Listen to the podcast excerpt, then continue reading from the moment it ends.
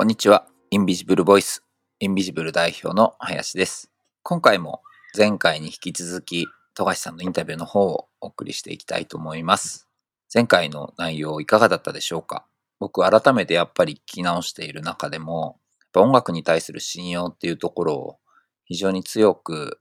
ユーモアを持って話している富樫さんの様子は本当に素敵だなというふうに思っています。ちょうど僕らが、えっと、リライトプロジェクトを行っていた時にですね、ネットタムというところでいろんな連載をしていたんですけど、そこに富樫さんに書いてもらった記事もインターネットに残っていますので、もし前回の話と、そして今日これからの話を聞いて、あもう少しちょっと富樫さんのことを知ってみたいなと思う方は、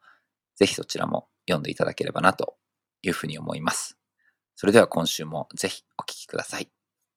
インビジブルが活動していたリライトプロジェクトに、富樫さんが参加してきてくれた時から思ったんだけど、ちょっと角度の違う質問になるけど、なんか、いつも何か新しいことに対して、それを知ることだったり、学ぶことだったり、なんかすごいそこに貪欲なところがね、本当に尊敬してるんですよ。どっからそのバイタリティが来るのかねっていうところもね、ちょっとね、合わせて聞きたいなっていうことはずっと思ってたんですけど、何か新しいことにそのチャレンジすることだったり、新しいことを知ってまたそこに自分がなんていうのかな、こう変わることを全然恐れないなっていうのは、昔からそうなの。うん。まあ、さっきも言ったけど人間がチャラいから、面白いこと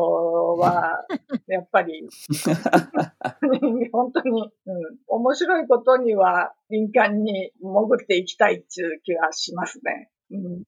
リライトプロジェクトももともとはだって、富樫さんがっていうことよりもね。ちょうどの、もう、あのー、それこそ定年退職で、次に何やろうか、音楽以外のジャンルで何か面白いことやりたいねって言ってたら、その娘がアートのプロジェクトがあるみたいだよって私が応募したいと思うけどお母さんやってみないって言うから、あ、これは面白そうだと思って、ひろこさんに面接をして、スカイプで、それで入れていただいたんです。懐かしすぎる。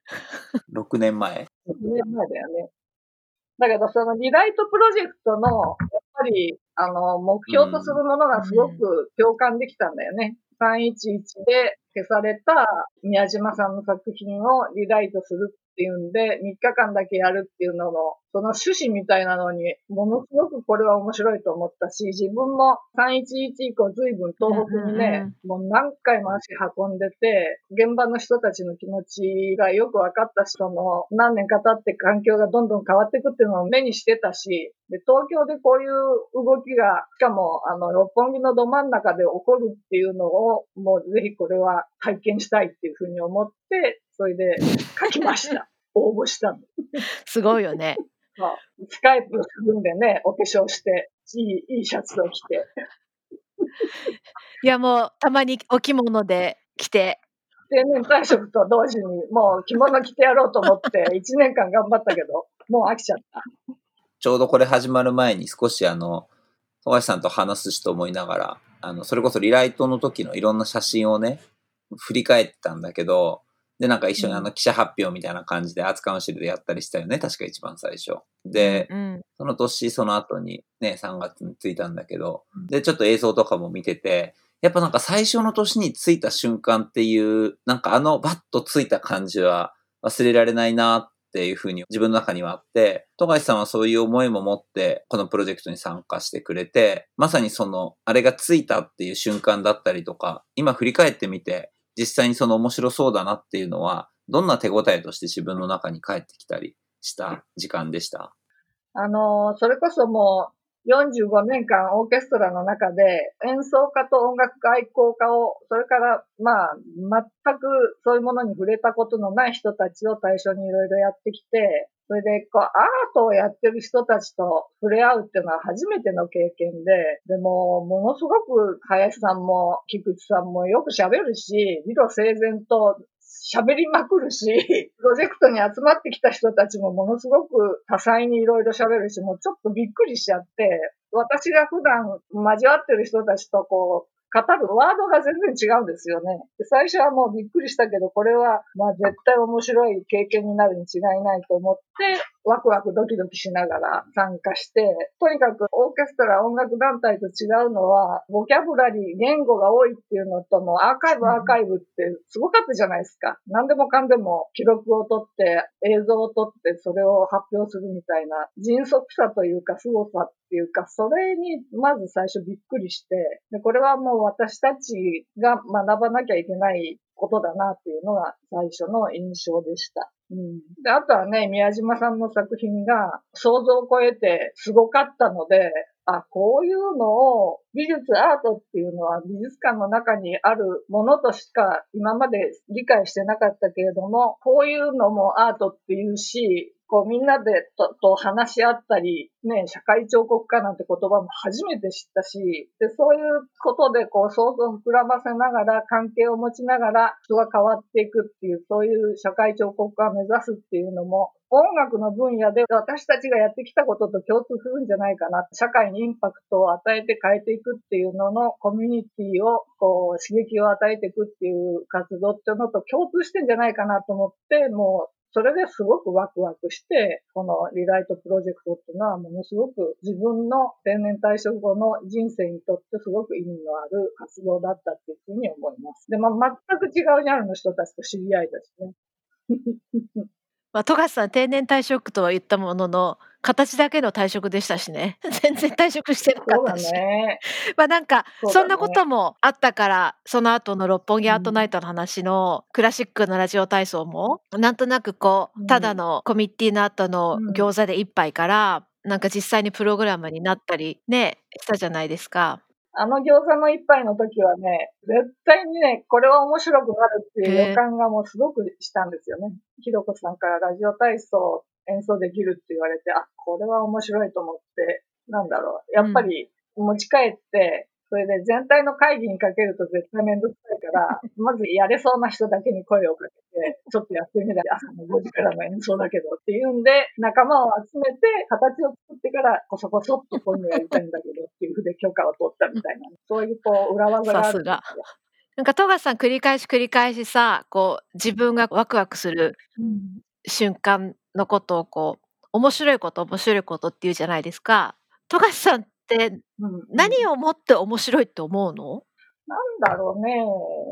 自分も感動するけど、人が同じような波長で感動したり、喜んだり、なんか盛り上がったり、その人の人生の中でちょっとしたなんかうんきっかけになったりね。そういうことっていうのは割と直感でわかるじゃないですか。これをやったらこうなるんじゃないかなっていうの。そういうの面白いというふうに思う。だそれってこうなんだろう。音楽聴いたり、演劇見たり、絵を見たりもそうかもしれないけれども、一緒になんかアクションっていうかね、なんかそういうのを通じてやった方がより強烈な体験になるじゃないですか。だから、そういうのはあるよね、インビジブルの活動にも。コミュニケーションとかそういうのすごくね、大事にするし、だから人が変わっていく過程っていうのがものすごく粘り強く見たり、ね、考えたり喋ったりすることで、どんどん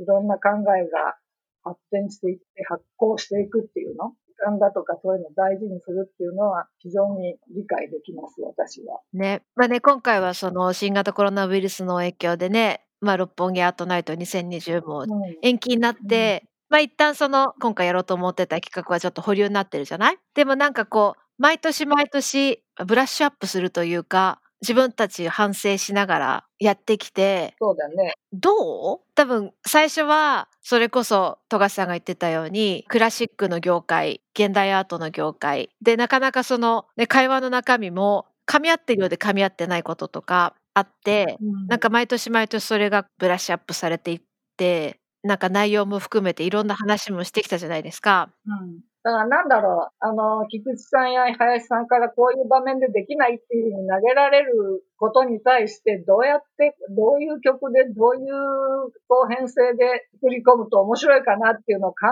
えるっていう、それがすごい楽しいですよね。お題を頂戴してっていうか、場面を共に作っていくっていう。それはもう普通のコンサート会場ではありえない話で、でそれはもう結構こういう活動をやりたがる若い人たちも育ってきてるし、すごくいいなと思います。なんかすごい思うのは今日さちょうどあのインビジブルの理事でちょっといろいろと集まってね、インビジブルが考える社会彫刻家っていう言葉はどういうことだろうということとかを、まあいろいろ話してて、うん。それもそうだし、我々がやるなんかそのアートプロジェクトっていうことを振り返ってたりする中で、本当にね、なんだろうな、どういう形で物って形作られるのかなっていうことをね、毎度毎度すごく考えるし、多分今こうやってさ、コロナでさうん、会えないからさ、こういうなんか限られたツールでしか話せなかったりするじゃん。で、うん。プロジェクトもちょっと止まってたりするし、そんな中でうん、ですね、やっぱり自分たちがアウトプットしたことが、うんどんなそのまあ、本当アウトカムになって立ち上がって、で、あまたそこから自分たち自身も学んで、また次にこうなんか進んでいくっていう、なんかそのプロセスとその応答の繰り返しっていうことを、これからもなんかもっとしっかりやっていくっていうことをね、今の話を聞いててもつくづく感じたな。うん。なんだろう。オーケストラとかクラシック音楽ってすごくコンサバティブじゃないですか。うん。うん。それで、その業界にいる人たちは、その指揮者だとかソリストとかね、そういう人たちと知り合って、美味しいご飯食べたり、かっこいいホールで高尚な音楽論議をやったり、国際的な名声だとか交流だとか、そういうのがこう目指すべき高みだっていうふうに、もうずっとそういうのはクラシック業界のマネージャーの夢だったと思うんだけれども、私はもう全然そういうの羨ましくなくて、 education とかね、コミュニティプログラムだとか、そういうことに関わる仕事をやりたい。そういうところの専門領域として、こういうことが確立されていくようなことがオーケストラ業界にとっては大事じゃないかと思ってるんですよね。うん。で、特にもうね、今コロナの時代になってもオーケストラが何もできなくなっちゃって、もう何億っていう収入源で大変な時に、そういうことを考えなきゃいけないと思ってて、いわゆるこう、 education のチームだとか、そのアートマネジメントやるような人たちが人間力だとか発想力だとか、コミュニケーション能力だとか、そういうものを高めつつ勇気を持っていろんなことをやってみようっていうような力を貯めていくっていうのがね、もちろんそういう事務能力もないとダメだし、そういうこういろんな業界ジャンルにニッチなことっていうものにこそ生きがいだとか面白さを感じれるような人材を作っていかなきゃいけないんじゃないかなというふうに思ってます。富樫さんと多分インビジブルが似ているとこっていうのはなんとなくこう伝える側を想像しながらこうどうやってその表現媒体をこう触媒にしながらうん。こうっていうことじゃない？そうなんかそういう意味では富樫さんにとってはクラシック音楽っていうことで、多分インビジブルにとってはそれが、うん。ね、講義な意味でのアートっていうところでもあり同時に多分、うん。共通してるのは当然その出来上がったこうねオーケストラの奏でた楽曲もそうかもしれないけどそこに関わる人っていうところはやっぱりこううんうん。きちっとなんか考えながら物事を作っているんだなっていうのはなんか富樫さんの今日の話聞いててすごく思ってうんそれぞれがいかに自分の力を発揮するためにうん状況を作っていくのかっていうことは多分富樫さんがねね。今までそれこそ日フェルを通じてやってきたことだしそれこそ学生運動してる時も多分そういうことに近かったなと思うんだよね。こう人と人とが共感する部分を。こうどうやったらもっと違う形で発信できるのかとか、まあだからね、学生時代はね、なんだろうな、アジテーションの演説ってのにもうヘキヘキしちゃったんだよね。だから全然そういうものもないところで発揮できるといいなと思ってたら、オーケストラがたまたま目の前に困っているオーケストラがあって、しかもその人たちは言語能力がないし、物はないし、そこで役に立てるかなっていうのが、そもそもの今から思えばきっかけとしてあったかなというのが思います。定年退職して自由になれたら、もっと、あの、アートの世界で違う表現で、同じように社会変革を目指している人たちがいて、あ、これはまた新しい出会いができたなっていう、そういう感じですよね。いかがだったでしょうか ?2 週にわたりお送りしてきた富樫さんへのインタビューお聞きいただきました。最後の方に話していた、まあ、これからのクラシック音楽の領域での人材。まあ、あれって本当にクラシック音楽とかだけではなく、まあ、これからいろいろな文化芸術の領域で必要になるんだろうなというふうに思っています。くしくも今、新型コロナの拡大によってなかなか外に行けないっていうような状況の中で、やっぱり僕らもこう収録しているポッドキャストであったりとか、単純に賞を鑑賞するということだけではなくて、やっぱりそれを踏まえた上で、受け取っていく側が何を考えていくのかっていうことだったり、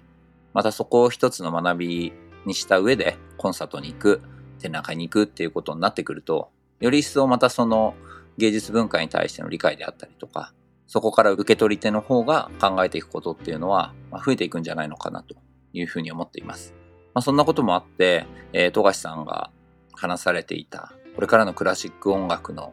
業界に必要な人材の点については、僕も非常になるほどなというふうに思ったところです。まあ、今年は延期になってしまいましたが、六本木アートナイト2020ですね。またクラシックなラジオ体操の企画ができたらいいなというふうに思いながら、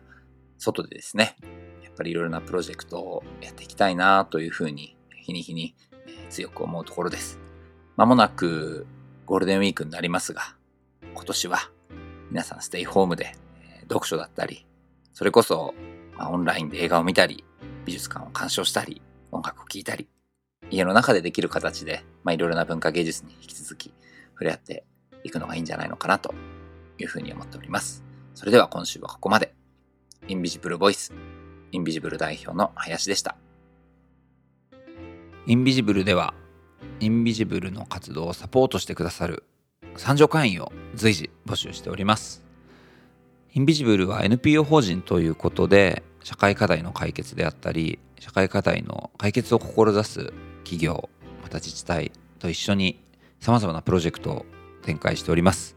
で、こうした活動を続けていくために、多くの参助会員様のサポートが必要です。僕らと一緒にインビジブルの活動を通じて、ハートを見え、触媒に見えないものを可視化させていくことで、少しでも良い世の中を作ることをご一緒していただければなというふうに思っております。詳細はインビジブルのウェブサイトをクリックしてみてください。